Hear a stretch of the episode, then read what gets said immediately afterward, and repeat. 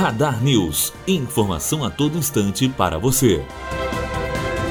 Polícia Federal indicia ex-ministros Manteiga e Palocci e outras cinco pessoas. Eles são acusados de favorecimento a empresas de Joesley Batista. As acusações são de que o governo do PT, via Ministério da Fazenda e BNDES, financiou um esquema de propina que beneficiou a Friboi e políticos. Matheus Azevedo, aluno do primeiro ano de jornalismo direto para a rádio Unifoa, formando para a vida.